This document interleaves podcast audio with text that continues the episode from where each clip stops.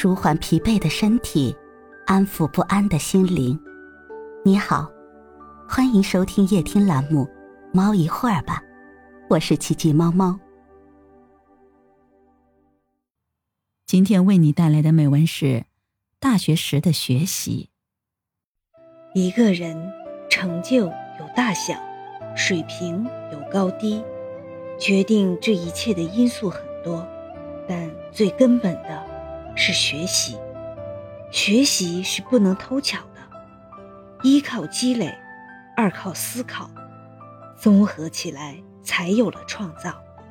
但是，第一步是积累。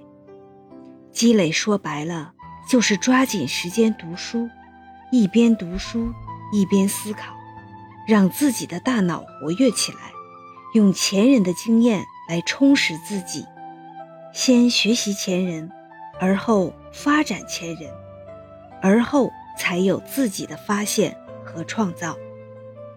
但无论怎么说，首先是学习，抓紧一切时间学习。我的经验是，不要抱怨。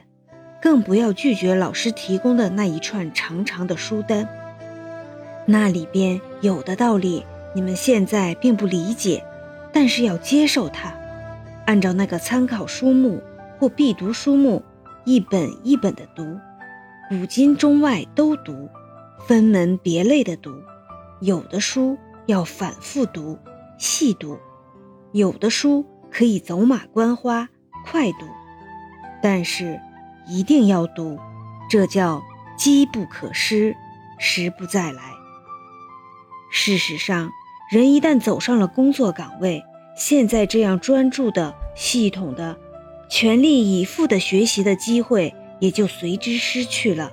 等到工作临头，你发现罗曼·罗兰没有读过，高尔基没有读过，离骚没有读过，故事新编没有读过。但丁和普希金也没有读过，那时工作逼着你发言，你只好手忙脚乱的临时乱翻，那是应急，不是学习。匆忙中，谁能把约翰·克里斯朵夫一口吞了下来？即使吞了下来，你又能发表出什么意见呢？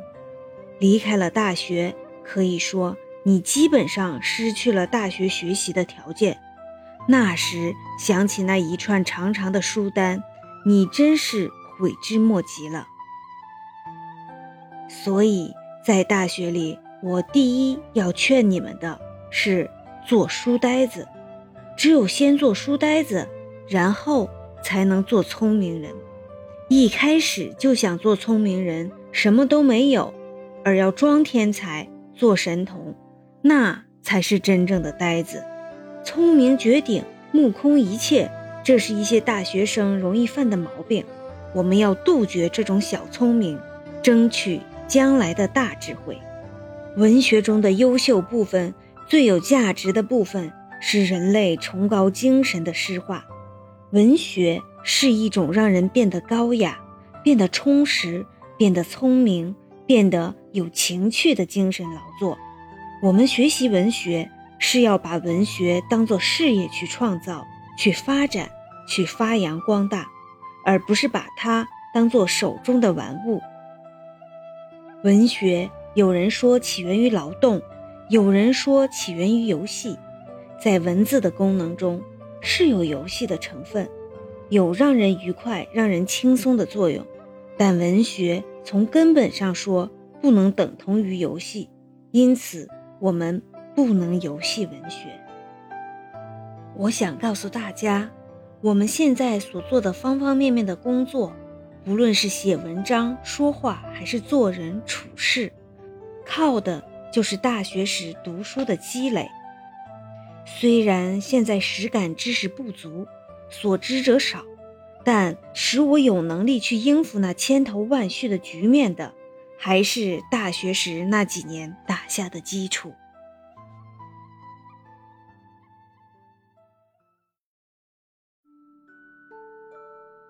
今天的分享就到这里了，欢迎关注、订阅、分享、点赞，一键四连，也欢迎评论区交流互动哦。祝您晚安，我们明天再会。